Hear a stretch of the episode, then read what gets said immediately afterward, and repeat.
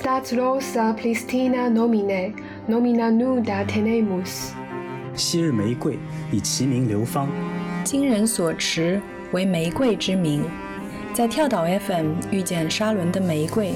跟随我们复旦大学德文系的江林静、法文系的陈杰和英文系的包慧怡，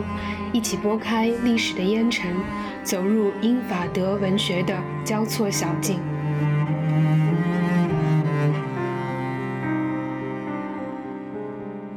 岛的听众朋友们，大家好！沙伦的玫瑰又和大家见面了。这一次停更了很久，我们今天是用比较重口味的一本小说重新回到大家的视线当中的，就是这个英国的作为畅销小说家来好，还是作为一个电影评论家、文学评论家，或者说也有很多的标签，把他认为是一个天主教作家，呃来说，呃非常著名的这个 Graham Greene，他的一本小说啊叫《恋情的终结》（The End of the Affair）。格林其实是就是二十世纪初出生的，但是他呃他的身上最有名的一个 tag 可能是叫诺贝尔文学奖历史上最大的输家。一般认为，因为他有一个原罪，就是他太畅销了，就是卖的已经很好，然后诺奖人觉得他不需要那笔奖金。另外就是说说他呃确实有比较强的天主教背景，倾向性有点太强。啊，另外还有说他因为是呃太好读，就是像类型小说，因为他一生当中确实是写了不少侦探小说，还有一些悬疑小说这种风格。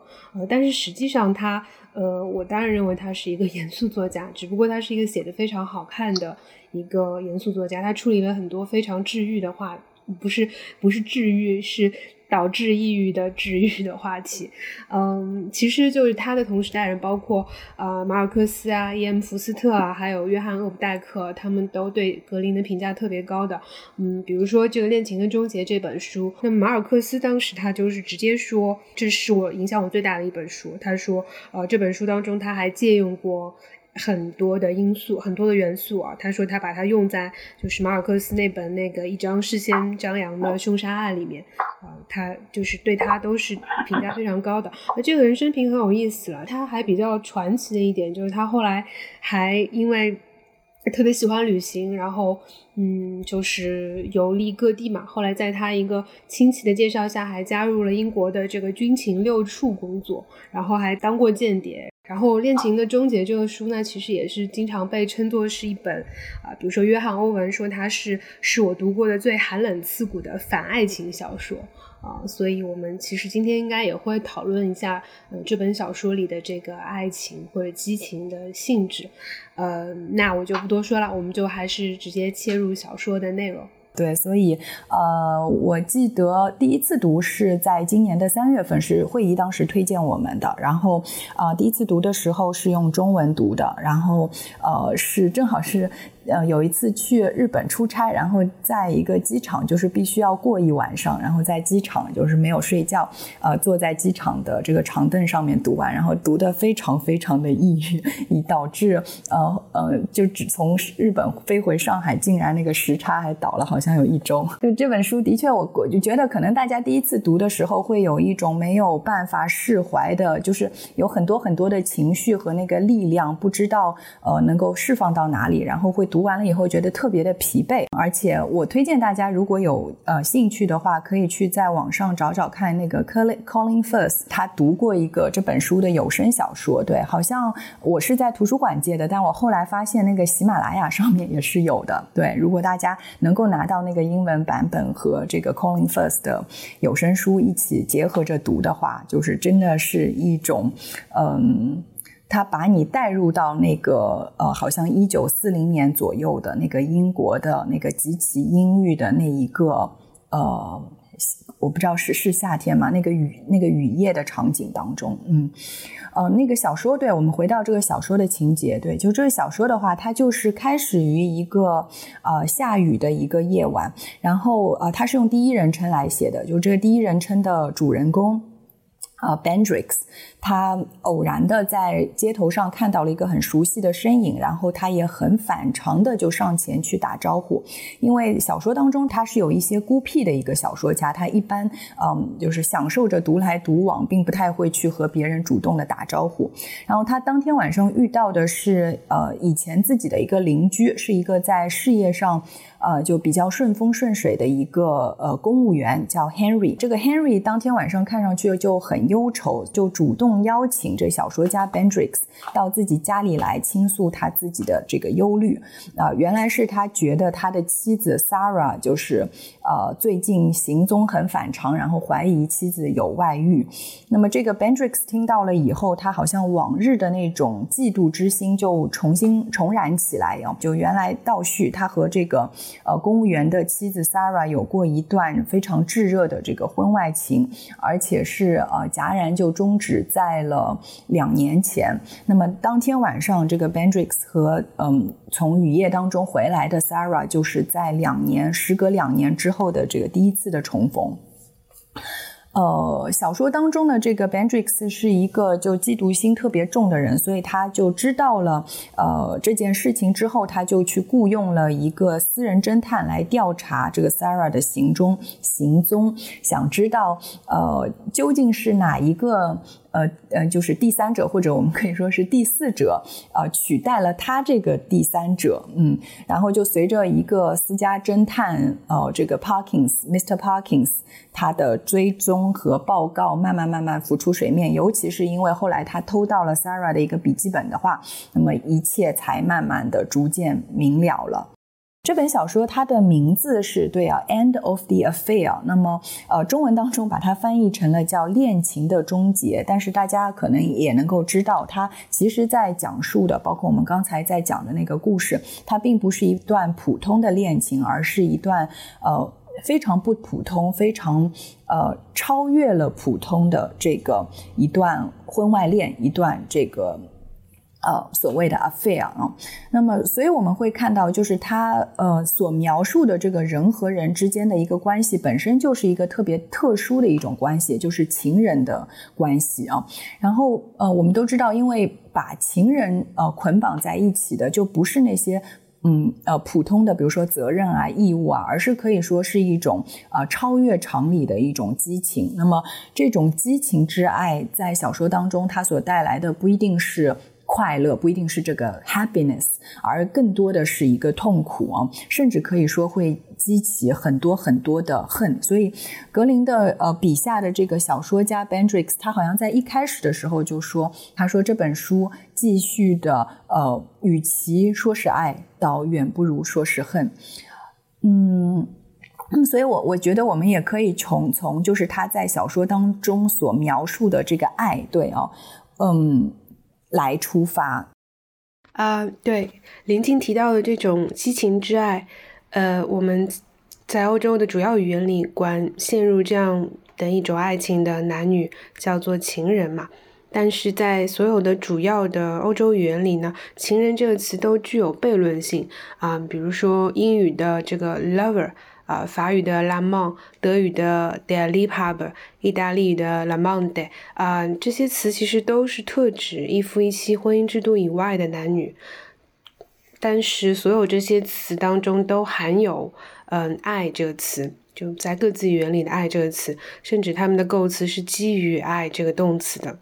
嗯，但是在中文里面，啊，比如说英语的 lover 就不能翻译成爱人，啊，因为汉语里的爱人呢又是专指法定配偶。我不知道大家呃，你们在读的时候有没有注意到，就后来 Sarah 不是去见一个呃，就一直攻击基督教的，有一个脸上带着黑斑的啊一个男人，就是叫 Richard，然后。嗯，对他们也讨论了天主的存在，或者讨论了爱情是不是有可能存在。然后刚开始的时候，Richard 是有一段分析，就是他否定了爱情，或者说是纯粹的爱情、真爱的那个可能性。然后他的这一段话，我想给大家读一下。他说：“对某些人来说，爱情和贪婪一样，是一种占有欲。”对另外一些人来说，它则是一种想要丢掉责任感的投降欲，一种想受到别人欣赏的愿望。有时候，它只是那种想说说话，想把自己的包袱卸下来，丢给一个不会嫌弃的人的愿望，想再找一个父亲或者母亲的欲望。我觉得他这段话恰好就是，呃，应该说点出了，呃，这个。C.S. Lewis 他在他的那个四种爱当中所说的，可能是前三种吧，就是呃第一种是这个叫呃 storge，就是所谓的。啊，血缘上的联系，也就是他所说的什么呃生物学动因上的爱，比如说父母对孩子的爱啊等等。然后其次就是这个所谓的 filial 啊，就是友爱，或者我们有的时候也说是博爱，是啊，就是兄弟之爱，或者说你说 sisters and brothers 兄弟姐妹之间的爱。比如说，Sarah 和她的丈夫 Henry 之间就存在这样子的一种忠诚，这种忠诚有点可笑，因为他虽然在身体上背叛了他，他，但是他在这种感情的联系上来说是忠诚的。然后 Sarah 自己在小说当中也一直说，他们两个人是这个 good friends 啊。嗯，另外就是我们今天会说到的这种激情之爱啊，欲望或者说欲望之爱这种 eros，那么显然就是在情人之间，在恋人之间，这种爱是特别的强烈的。比如说在这个 Bendrix 和 Sarah 的之间，关于他们两个人怎么坠入爱河的那一段，也让我就是很感动，就是关于那个洋葱的那一段，呃。就他们有一天一起去看了一个电影，然后去吃饭啊。吃饭的时候，Sarah 就承认说自己喜欢吃洋葱，但是她的丈夫 Henry 不喜欢。然后她毫不掩饰的就在这个情人 Benjix 的面前啊吃起了洋葱，就说明她不会去为了顺从丈夫而牺牲自己的快乐，并且她也不会。呃，让这个 Bendrix 产生这样子的一种失去他的、逐渐远离他的感觉，因为他 Bendrix 特别不喜欢他，嫉妒心特别强。他想到这个女人有可能是为了怕呃回去以后和丈夫接吻、亲吻的时候有洋葱味让丈夫讨厌，所以不吃洋葱，这就让他呃能够产生一种对未来的可能性的这个妒忌。所以，嗯，这个也可能是因为就是让这个 Bendrix 他从法律上。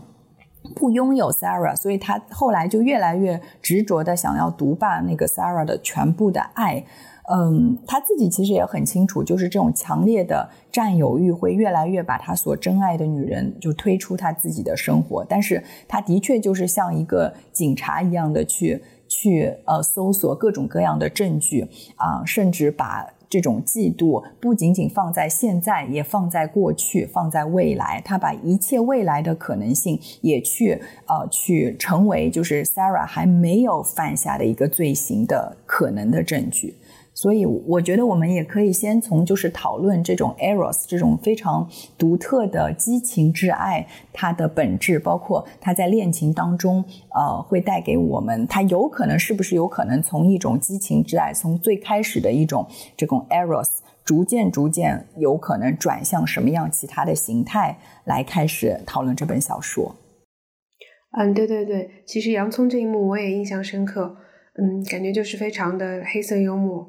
其实像 Sarah 和 Bendrix 之间这样一种激情之爱，其实很像啊刘易斯在那个 Four Types of Love 里面啊描述的那种 eros，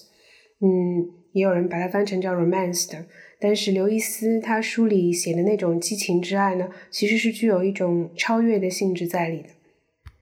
刘易斯认为 eros 是个体能够超越嗯自爱的一种很可贵的契机。呃，也就是说，它是一种最小规模的去实践，呃，这个爱邻如己这样的一种律条。它是赋予凡人之间的这样一种 eros，呃，它没有刻意区分婚内还是婚外了，呃，就是赋予了凡人去向其他更加具有超验性的爱的去跨越的这样一种契机。但是在小说里的这个 Bendrix 啊，这个这个姓氏也比较拗口，我觉得我可能会 叫他，因为他叫 Morris Bendrix，叫他莫里斯，我可能觉得比较顺口一点。就这个莫里斯，嗯，他他不能够像这样的去实践他的激情之爱，而是像大部分的凡人一样，就是陷入了这种我执、还有嫉妒、还有这种占有欲的漩涡，而且他觉得这个也。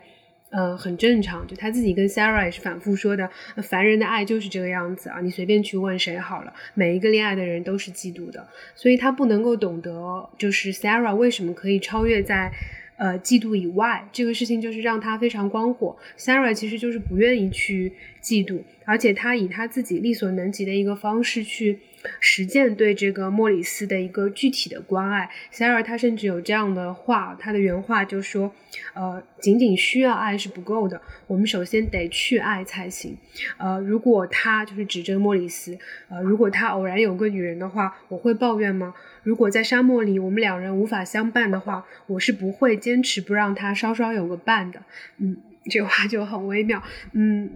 其实就是 Sarah 他对于。普通人在荒漠一样的处境里的这个理解啊，其实是他非常心灵非常卓越的地方。就是他其实明白真正的忠诚啊，这种 fidelity，呃，其实就像真正的信仰一样，它不是开口要求来的，它必须是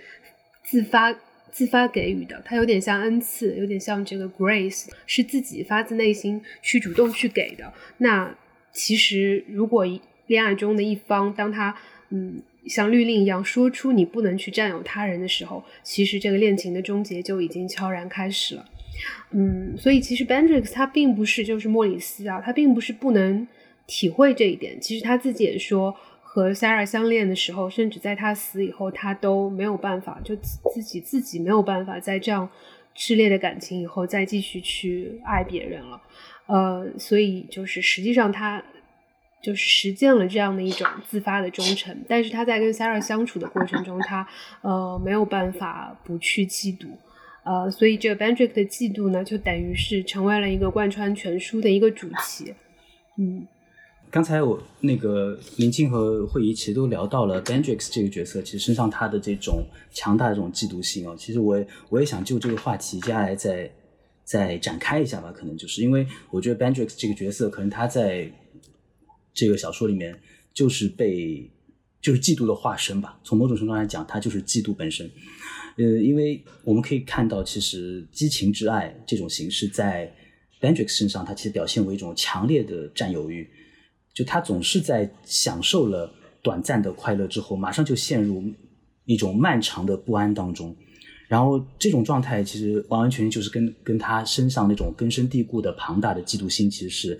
呃没有办法分开的。他非常清清晰的，他他表达说：“他说我用自己嫉妒的程度来测量爱情的深浅，啊，这是这是他自己所说的。因为嫉妒表示说他正在那个狂热的爱着，然后而且他也就这一点来说，他说他觉得用从这个标准来讲，Sarah 并不爱他。然后呢，也是因为这种强大的嫉妒心，然后 Bendrix 呢，他会以。”这段婚外的或者说偷情的关系当中，并不存在的本来不应该存在的义务，去要求 Sarah 对他忠诚，啊，这也是他自己也也能够清醒的意识到这一点啊。然后因为这种嫉妒呢，就是 Bendrix 在两个人的交往当中，他会显得特别的敏感。就是刚才呃林静提到了那个洋葱的那个细节，就是他说。呃，他在两个人就是即将要分分开之前，他对 Sarah 说：“他说我甚至讨厌想到他会吻你。”然后 Sarah 说：“他不会的，没有什么东西比洋葱更让他不喜欢的了。”然后这个时候两个人正在难舍难分的时候呢，呃，Bendrix 他其实有点担心，他担心那个随时 Harry 就会上楼来。然后这个时候 Sarah 说：“没关系的，我们能听到他的动静，因为呢，呃，屋子里面有一节楼梯总会吱吱嘎嘎的作响。”那其实 Sarah 其只是想要提醒他说，楼梯的响声会对他们形成一个预警，所以让他不要担心。但是 Bendrix 却会对这句话里面的“总会”这个字非常的敏感。然后呢，他听到“总会”这两个字呢，他就他就想到了说，Sarah 为什么会说“总会”呢？显然他是一个情场的老手，就他会因为这样的一个。完全无心的所采用这样的一个词而而陷入极度的这样的一种嫉妒当中，就是就这非常能体现他的一个那种内心的这种敏感，然后也是就从这种程度上来来讲，就是 Bendrix 他在后半部分啊，就小说的后半部分，他所表现出来的那种对于信仰的反感啊，或者说嗯，对于呃 Sarah 可能已经在某一刻皈依了天主教，成为了呃天主教的信徒这件事情的反感，或者说。呃，不愿意相信，其实某种程度上来讲，是不是也是他的这种嫉妒心的一种延伸？似乎是他，他把天主视为他的情敌，他在跟天主这个他所不相信真实存在的这个天主来争夺 Sarah 这个爱人。那刚才因为那个会议他引用了《四种爱》里面的一段话嘛，就是路易斯他里面提到，他说激情之爱使欲望本身成为一种利他的，呃，就让欲望变成一种利他的一个表现。那其实，如果说激情之爱真的能够导向一种利他的欲望的话，能够把欲望变成一种利他的形态的话，那么其实这种世俗的激情之爱就有可能最终通向圣爱。而这一点在 s a r a 身上其实体现的比较明显。而如果说 Bendrix 他没有能够像 s a r a 那样，就是从世俗之爱导向圣爱的话，可能也正是因为在 Bendrix 身上这种本来应该按路易斯的说法应该成为利他的欲望的这种欲望，它依然停留在了利己的，就是强大的这种个人占有欲以及个人占有欲所催生的这种嫉妒心。的这个层面，所以，所以你可以说，就是说，嫉妒主导下的这种激情之爱，其实是吞没了 Bendrix 这个角角色身上一切导向圣爱的这种可能性。嗯，对我，我觉得对，就是呃，刚才呃陈杰说的这一点，就特别有趣的是。这本小说当中，它的这种转换的一个过程，就是我们从一种 eros，其实它更多的讨论的是爱，而且尤其是这两种爱，就从这个 eros 到所谓的圣爱，就我们说的这个 agape 之间的一种转变的一个过程啊，它并不是这一种就是灵肉二元说的，是是认为就是这种激情之爱和所谓的圣洁的爱、付出的爱，或者说利己的爱和这个利他的爱之间是完全对立。的，而它是有可能是从一种肉身的爱，从从一种对一个人的爱慕，或者说对一个人的关爱，可以最终达到一种自我付出的一种转变过程的。这个尤其就是凸显在呃这个小说当中的 Sarah 的这个形象当中，嗯。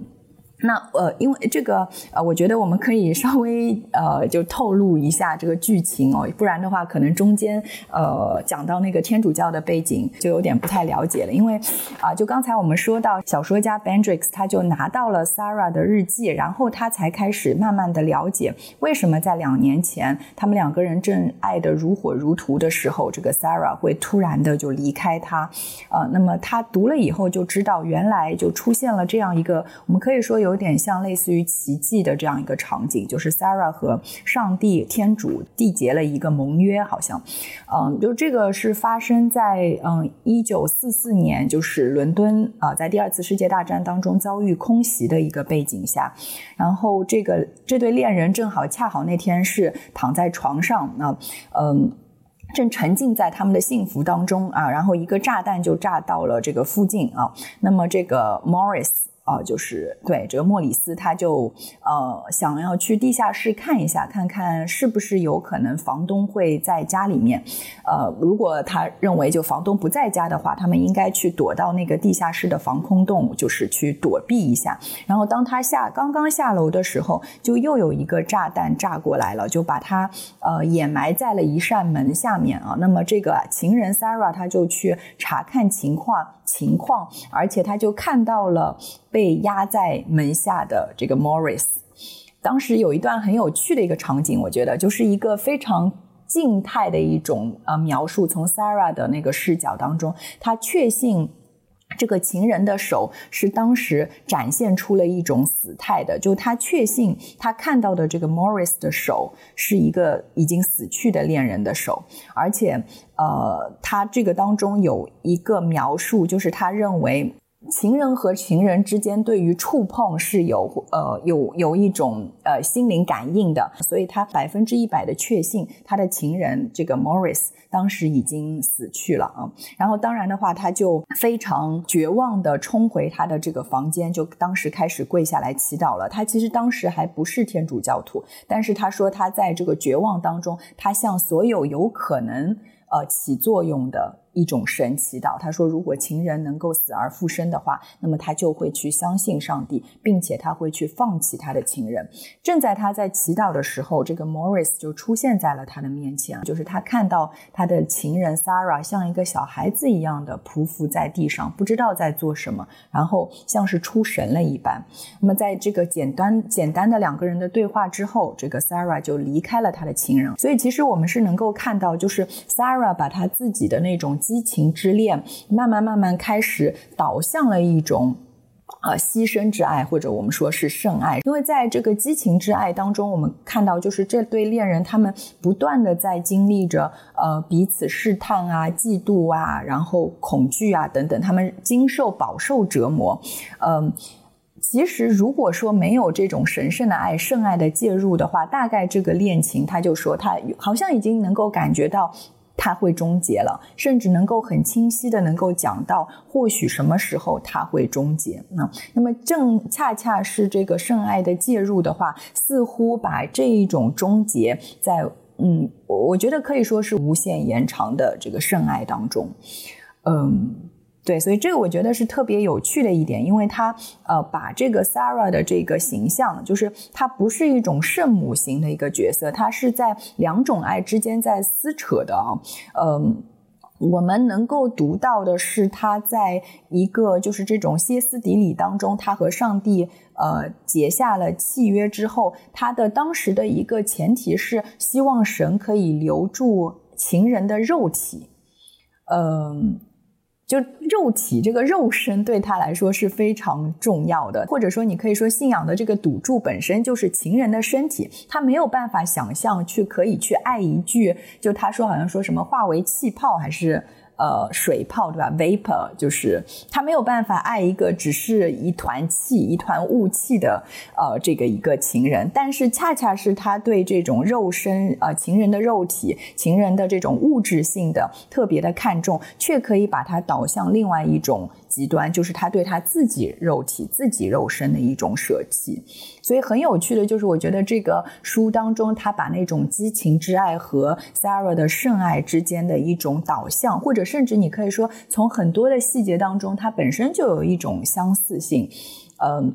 就比如说，他好像在刚开始的时候说，Sarah 对这个 Morris 一直是称呼 you，就他不不叫他 Morris，也不叫他什么小说家或者爱人或者宝贝啊什么之类的，对吧？他说那个 Morris 说他们在打电话的时候，他听到他说到这个 and you 什么 can you will you 这种，他就会心里有一种巨大的满足感，因为他觉得这个世界上就只有这一个唯一的一个男人是被 Sarah。不称作名字，而是只称作这个 you 的，好像自己就是那个唯一的爱人。但是后来我们在 Sarah 就是的日记当中，他写给天主的一些告白当中看到的也是用的 you，只不过这个 you 就是从一个小写的 y 变成了一个大写的 y。对于 Morris 来说，可能是天主成了第三者，天主取代了他。但是我觉得这并不是说天主取代了一个情人，不是一个取代的另一个，而是可以说从一个呃就是小写的导向了另一个，从此也成全了前面的那个小写的那个 you。就是其实 Sarah 她呃去爱这样的一个个男人，这样的表面上看起来非常执着于这个肉身的一个方式，但是其实这是 Sarah 自己唯一知道的。探索自己和这个世界以及和这个神之间的关系的方法，所以他是通过去爱一个有血有肉的人，来去尝试理解这个人身上的全部的困境。他就是这样子去非常用一种非常具身化的一个方式去实践他自己对于人性的理解和同情的。我觉得同情并不是怜悯，而是情同此心。呃，因为无论男女，大家在这个荒漠一样的世界里。其实都是人处境，首先是人性的处境，嗯，他们的不幸也都是相通的，嗯，关于这个荒漠的隐喻，我们可能后面再来聊，嗯，我只是觉得 Sarah 她对于她来说，她的恋爱不仅仅是恋爱而已，她的这个恋爱其实就是在试探她跟神可能有的一个方式，那么只不过这种恋爱，她一开始需要一个凡去肉身的一个身体，需要一个具体的对象，而这个其实也是。我们说到这个圣爱的话，一般可能都都会想到这个《格林多前书》第第十三章里的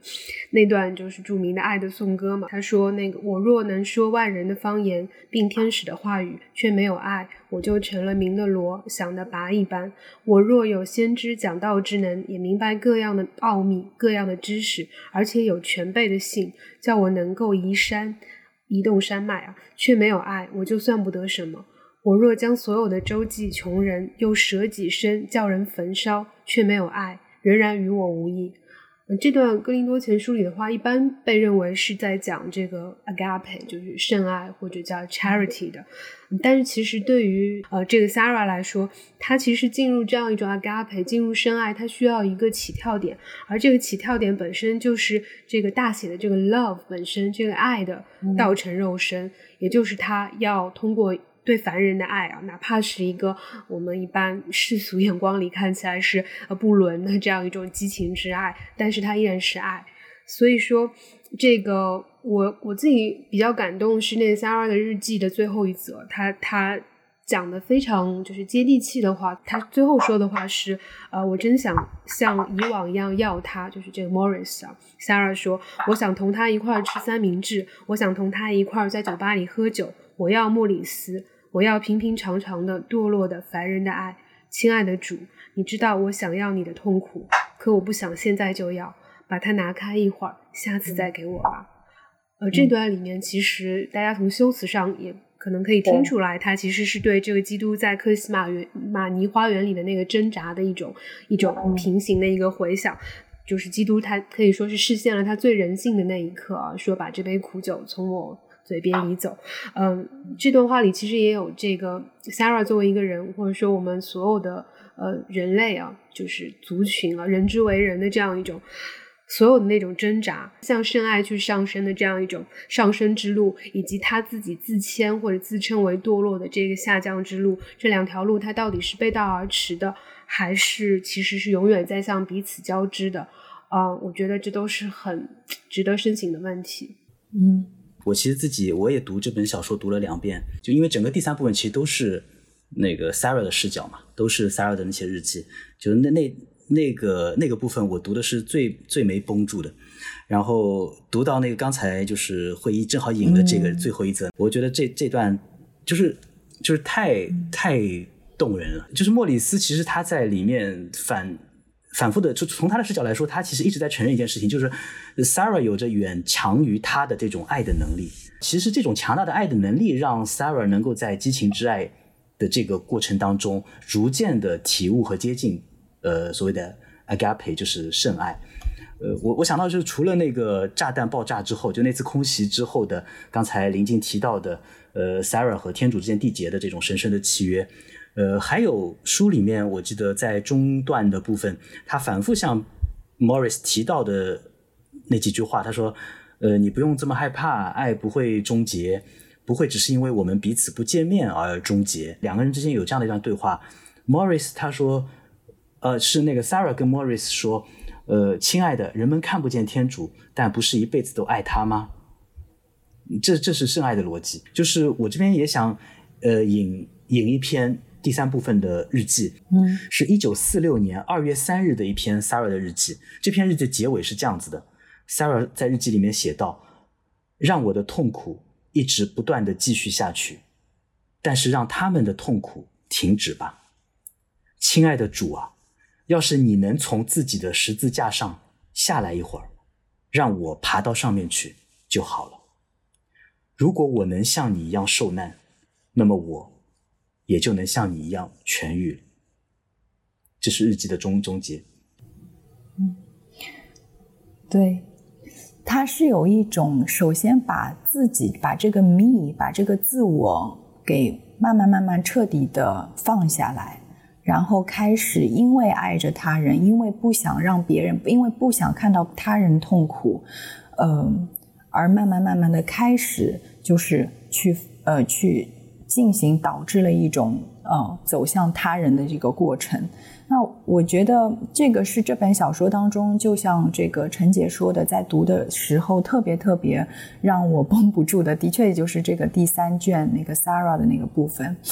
嗯，它和很多的这种爱情小说很不一样，因为我们其实也看到过很多，比如说我们之前聊也聊过，像那个歌德的《亲和力》，对吧？还有像那个特里斯坦与伊索尔德这些，应该都是属于这种 affair，就是婚外的这种恋情，对。或者比如说我们说，啊，就是在很多的这些小说当中，应该都会出现这样的一种，好像肉身的爱和精神的爱之间的一种非此即彼的一个关系，就是。或者或者，我们可以说一种啊，婚姻的捆绑和婚姻的捆绑和一个婚外的激情之间的一种非此即彼的关系。但我觉得在这里最后就是在 Sarah 的那边，他已经全部都融合在一起了。因为如果说这种道成肉身的逻辑在他那边，在他成为一个天主教徒。呃，之后在他那里，这种逻辑是真的话，那么所有一切有限的肉身，不管是这个 Morris 的肉身，还是 Henry 的肉身，甚至是一些不堪去爱、看上去很丑陋的一些肉身，比如说啊，那个后来就是脸上有一个长黑斑的那个 Richard，对这样子的肉体，应该全都是上帝的创造和恩典。他最后还去亲吻他。对对对，所以他们应该就是他如果说可以去爱这样子的 Morris，那我也应该可以去爱那个 Richard 脸上的那个黑斑，就好像我能够去爱那个啊，就是。在十字架上那个受苦的那个上帝一样，所以我觉得就是这一点是特别触动我的。他的这种信仰没有和物理世界的那个肉身去脱离，而且他在这个小说当中，格林特别特别注重就是对那个 touch 对触碰的那个描写，比如说。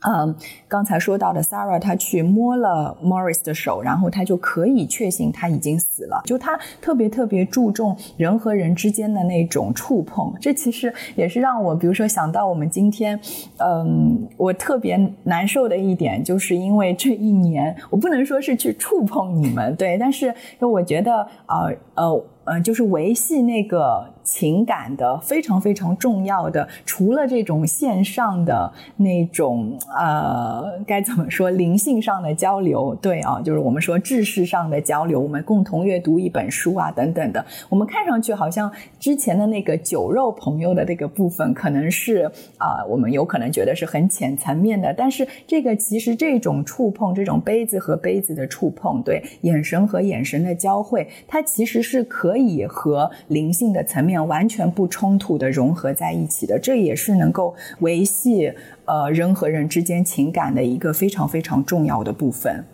嗯，就这一点，对，是特别触动我的。就在这个小小说当中，对对，在场非常重要的在场感。嗯，对，嗯。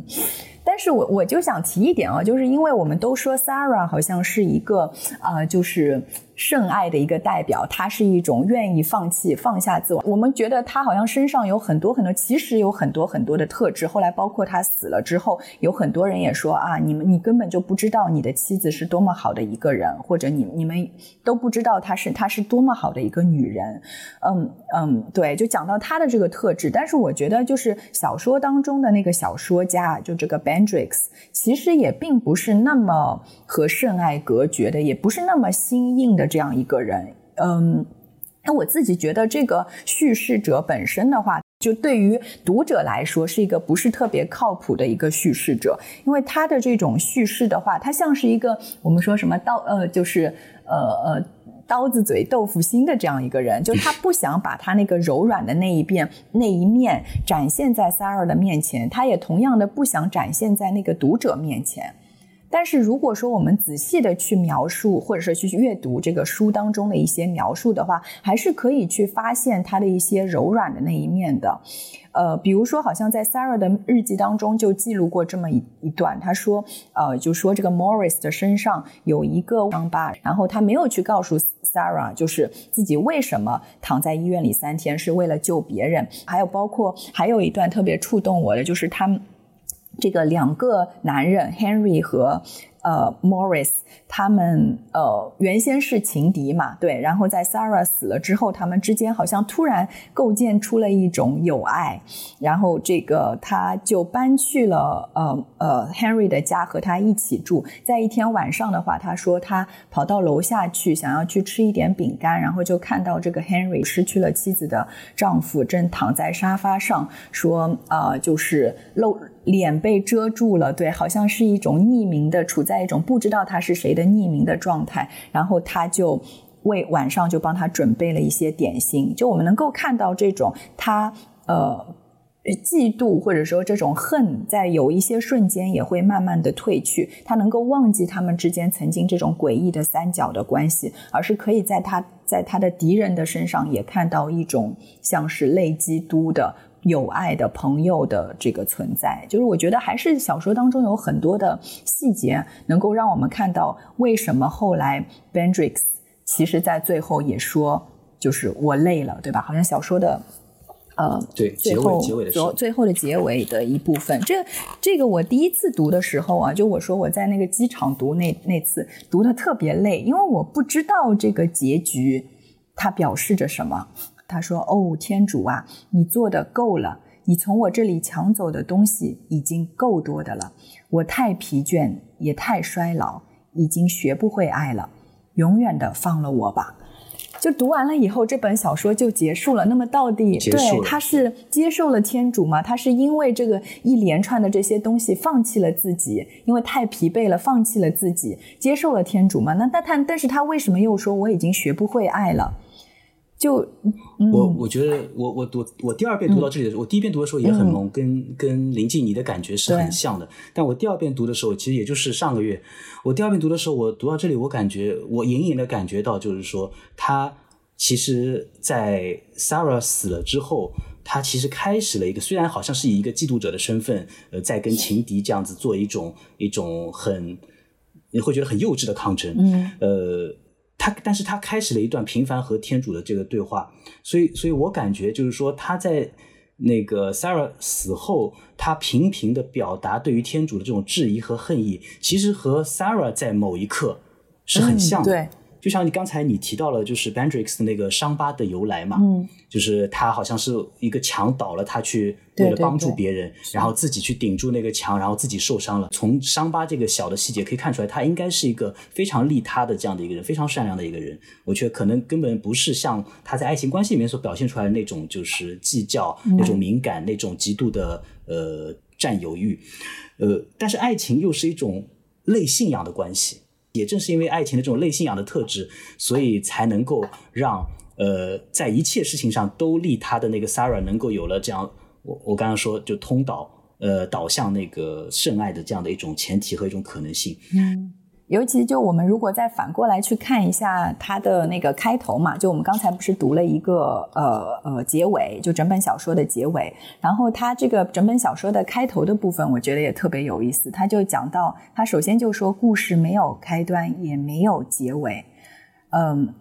然后他他是刚开始的是说，就是说他作为一个作家来说，他有可能是从自己的经历当中随便去任意的，像是我们说就是浪漫小说一样，对吧？从一个天才作家的这个视角来看的话，任意的选取生活当中的一个呃点，然后由此开始展开一个无限的小说的延续，好像他本身是认为作为作家来说应该是这样子的啊，但是他后来又说，但是。事实上，是我自己选择了一九四六年一月那个漆黑的雨夜，在公共草坪上看到 Henry Miles 顶着一片滂沱大大雨斜穿而过呢？还是这些景象选择了我？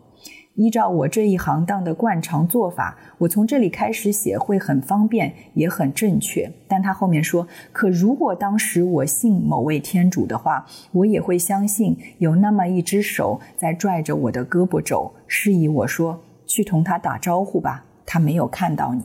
就这一段让我感觉是一种，就是这种自由意志和一种呃。呃，基督教上的这种宿命论的不可掌控的命运之间的一种至始至终的一种较量，并且好像小说家这个时候就在写这个小说的开头的时候，他已经在开始质疑了，就是创作了这个故事，这整一个他的命运的，真的就是小说家自己吗？还是说永远有一只隐秘的手在操纵着这一切？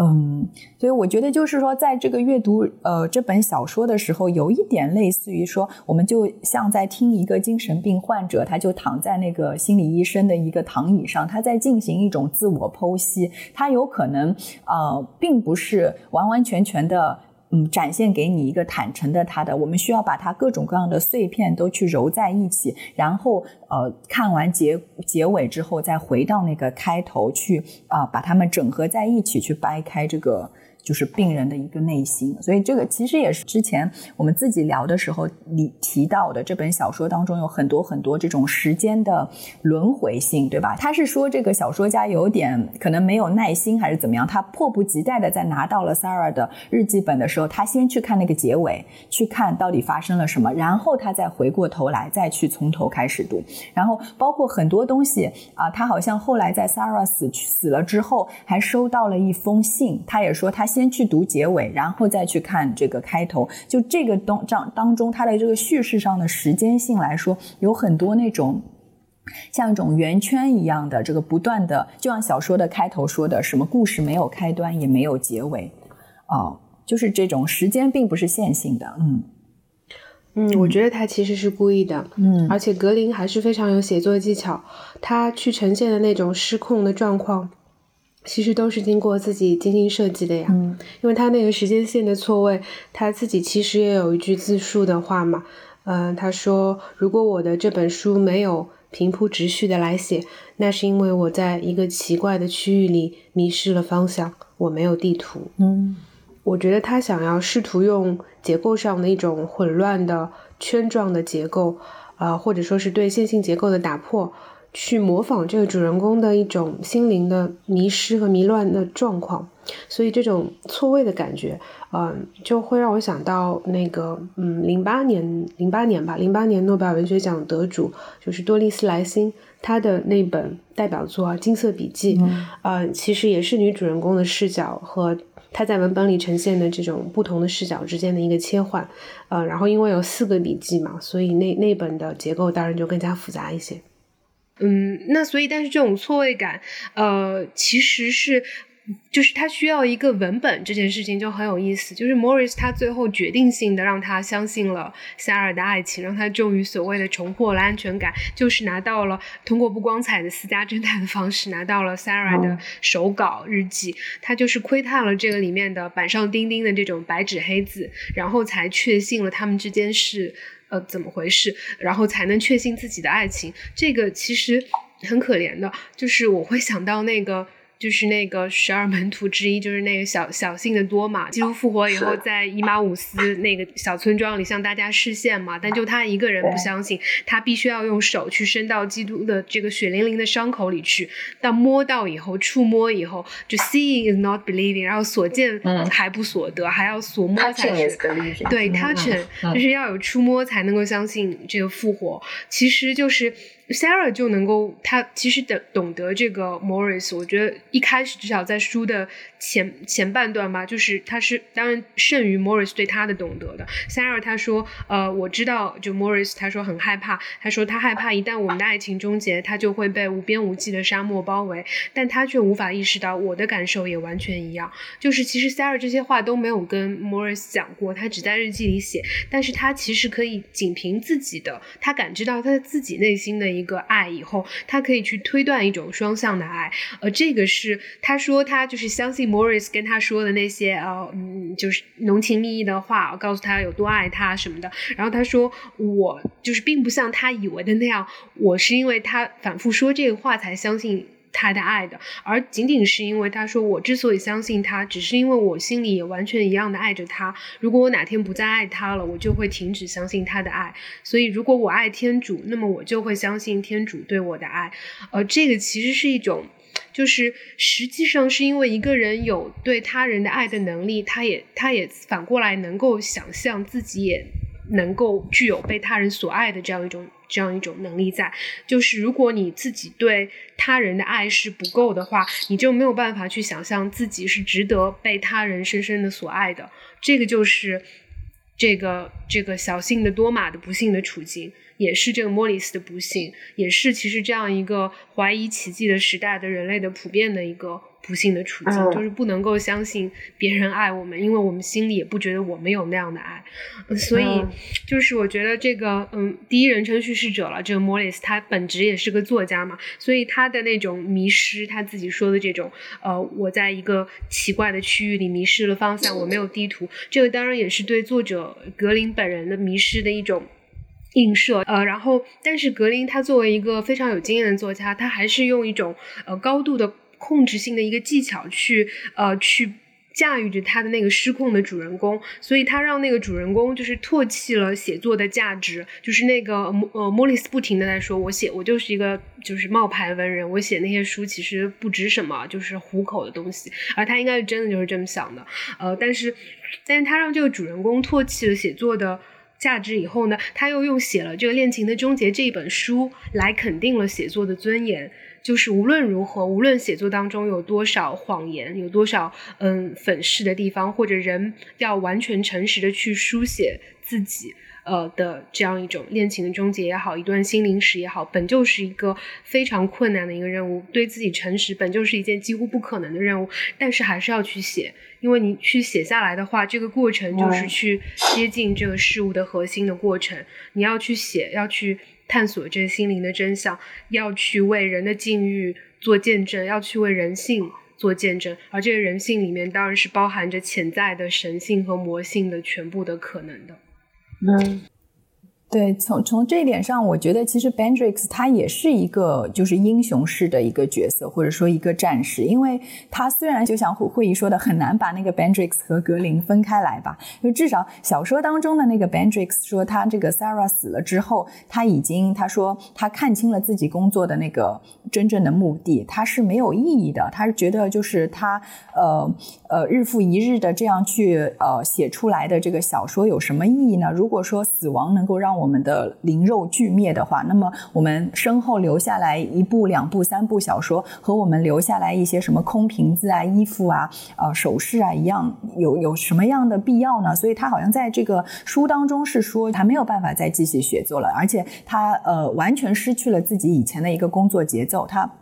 之前的话是一个超级有这个系统性的一个作家嘛，对啊，他好像说他每天就写。打工人对，每天写几百个字，然后还数数字数啊，今天我又赚了多少一英镑什么之类的，对吧？然后，嗯，是每每天写几百个字，对，写作，而且他写完了就不写了，就是说，如果写到一个故事的场景的中间，但是他那五百字到了。他也不写了，他就写完就休息啊。什么？就算谈恋爱，只能在下午谈，开始谈，因为上午要写作的。是。现在年轻人不是，当然也不是现在了，流行了一阵子了，就是他们喜欢玩那个 MBTI 嘛，就是看性格的类型嘛。对。然后我就感觉，就他说到那个，就每天写几百字这么规律的，就好像是一个 J 人，就他们说非做事情非常有有条理的，就 你就感觉到就是。那个 Bendrix 就他是一个他是一个 J 人的这个小说家，然后到后来就是当当他完全就是没有办法操控自己的小说，包括对于人生也失控的时候，你就感觉他一下又变成了 P 人。就我不知道 J 和 P 的区别，两位知不知道？我只知道我是 INFP，但是我已经忘了 P 是什么意思。我也是，我也是。哦，那那我就很不好意思了，我是 INFJ。那你真的对，我们我们前三个字母是一样。你是处女嘛，对吧？做。哦。就突然到哪里去？我不不不行不行，我们聊聊聊偏了聊偏了。就是我我对我因为前前面讲到他本来是就是说他不写了，但是我觉得很搞笑的一点就是我们眼前的那个小说不不就是一本完整的小说吗？它并不是像浪漫主义的一种没有终结的小说吗？是的，所以所以就是刚才会议说的嘛，就是呃，你不管就是这个小说里面，就 Bendrix 这个人物身上有多少格林自己的，比方说影子，不管他有多大程度上的这样的一个自自传的色彩，我格林他还是用一个非常高超的一个小说的技巧，他其实来操控着这个在小说里面显得非常失控的呃这位这位小说家，他其实有两次谈到过小说创作和无意识之间的关系。就好像他一开始就非常清晰的意识到，小说创作好像不是自己的一个理性的主导所为，就是刚才林静讲的那个，就是自由意志和命运之争嘛，就是到底是他自己选择，还是说有一只神圣的手在那里操控着他，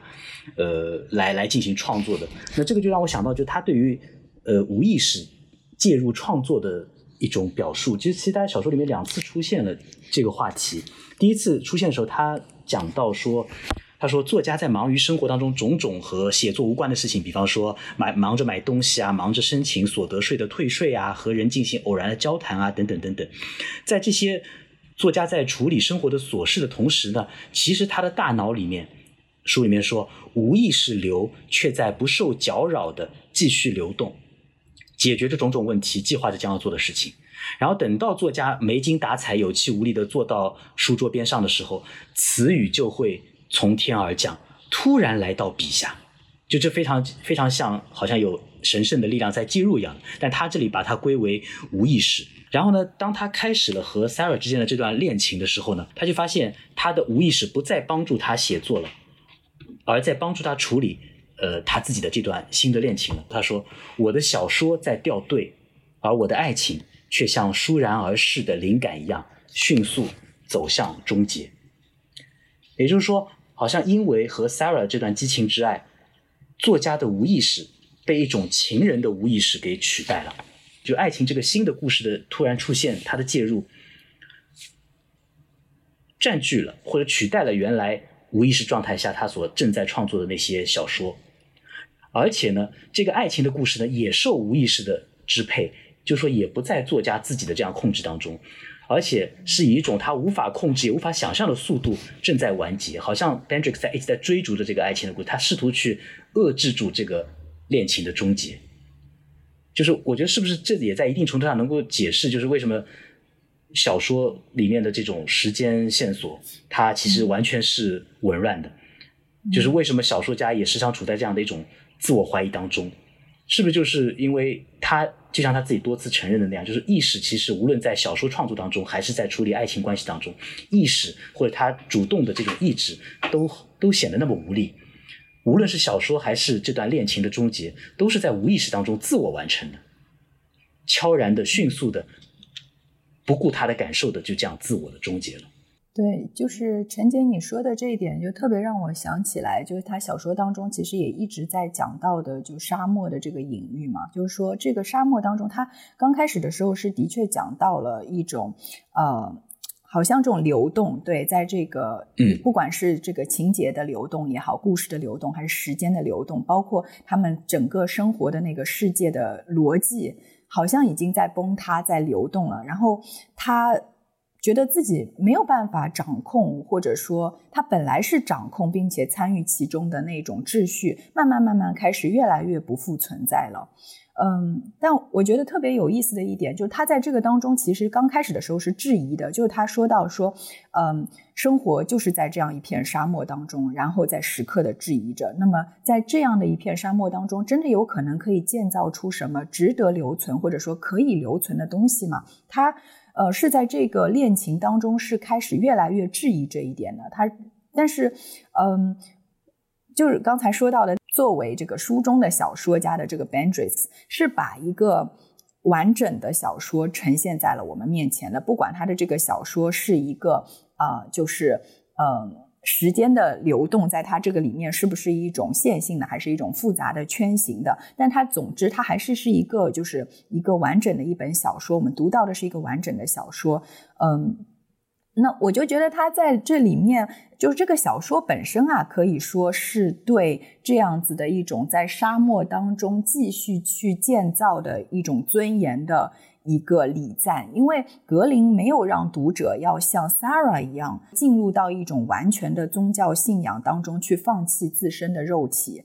嗯，他也没有说，就是说利用信仰，好像信仰是一个逃脱了现实生活的一个气泡式的一个乌托邦，而是让这个信仰者就是继续可以进入到这个沙漠一般的世界当中，继续在这个痛苦痛苦不堪的流动当中，呃，去继续生活，或者说去。创作去啊，在沙漠当中建造，最终的这个建造的话，可能已经并不是小说家自己的一种有意识的、完全依靠着自己的意识的一个建造了，而可能是一种共同的建造，是和爱人之间的共同的建造，是和你身边的物品之间的共同的建建造，同时也是当然呃，在这本小说当中是一种和你的身边的隐秘的手一同的。共同的建造。那即使我们不可否认，嗯，我们生活的这个世界是一片沙漠，但是在沙漠当中还是能够建立起一些什么东西的。这个我觉得可能也是，就是我们也在提到的啊，就是他在小说当中的这个时间概念的一个很独特的一个地方。嗯，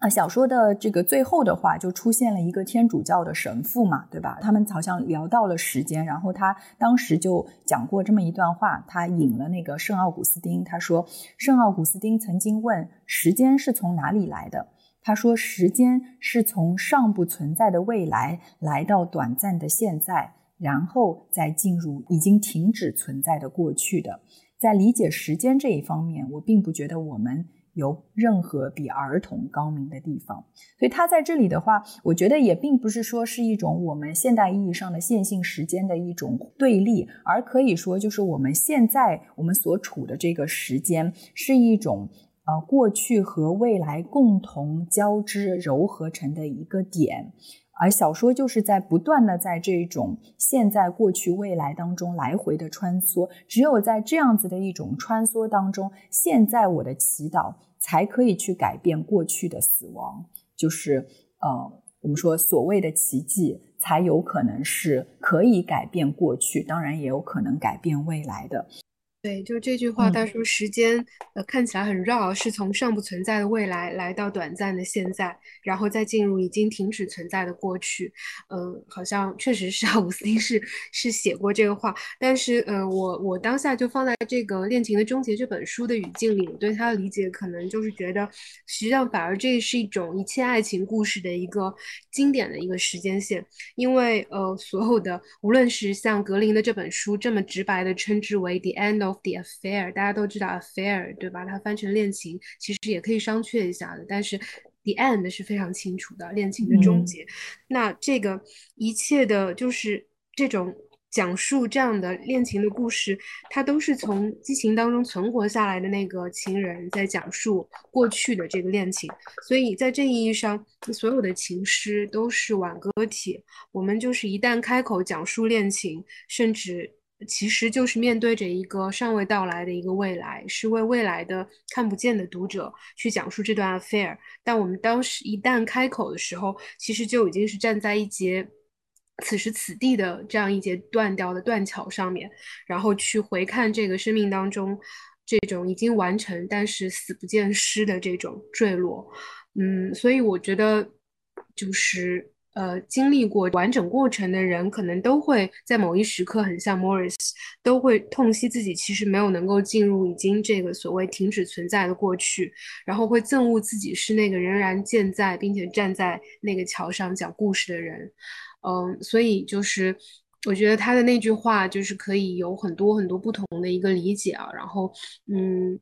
关于这个时间的，就是他的这个讨论，我觉得是可以呃。我觉得是整个有点像博尔赫斯的那个小径分叉的花园一样，最后的这个谜底是时间。呃，其实这也是这本书的一个题眼，大家都可以去参与到这个解读里面来。然后刚才说到的这个沙漠的隐喻啊，这个其实是特别的特殊。我觉得它至少提了可能有十四、二十次的样子啊，不同的语境下。然后 Sarah 她一直在发问，就是像你刚刚也提到的，就是人在沙漠里，呃，到底可以建造什么？那对于我们今天现代人来说，沙漠它是一种同意反复，就是一种呃鬼打墙，走到哪里都呃是漫天的一样的这样一种。呃，风景的一种心灵的迷宫，然后，但在圣经的背景里，它当然是这个撒旦试探这个耶稣的这样一种荒野嘛。然后，你如果在佛教的语境下，这个沙漠是孤独地狱，是孤独地狱的一种在此世的一种划线。呃，但是这都是负面的一些意象吧。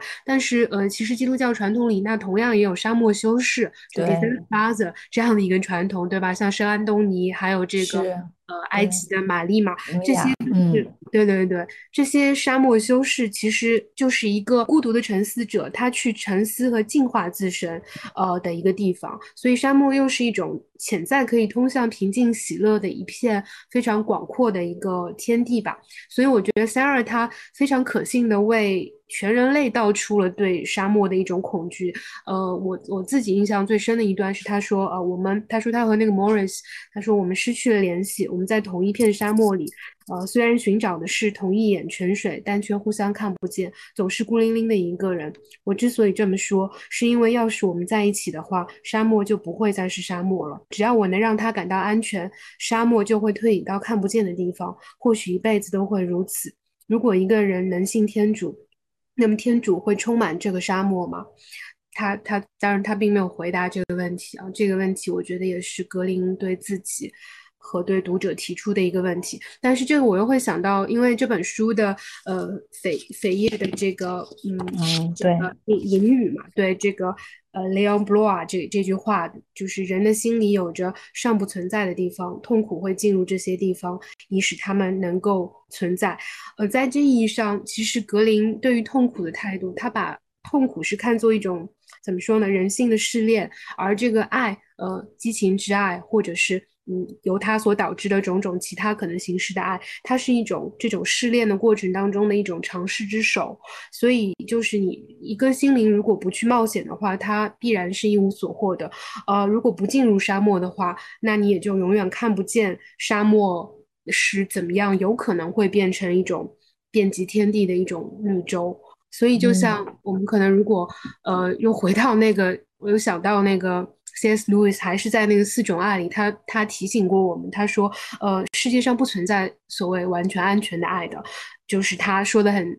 极端说，天堂之外就是唯一远离呃爱的险境的地方，其实就是地狱。然后我觉得我们当然也不用把天堂、地狱一定只做这个基督教已经这样理解，它可以是一种普遍的呃存在的一种隐喻嘛。所以这段话我觉得当时读的时候还挺感动的，所以我把它翻译一下，就它原文，因为四种爱好像这书没有那个。没有中译本，就我所知的话，也许我错了。就他说，他原话是说，呃，不存在安全的投资。他用的把爱比作一种 investment，呃，他说任何程度的爱都意味着变得脆弱。爱任何事物，你的心必然被搅，或者或许会被打碎。如果你想确保你的心毫发无损，那你必须不把你的心献给任何人，甚至连动物都不可以。用兴趣爱好和小小的奢侈将你的心包围吧，避免任何纠缠，把它安全的锁在自立的，就是自利己自立啊，自立的珠宝盒或棺材里。但那只盒子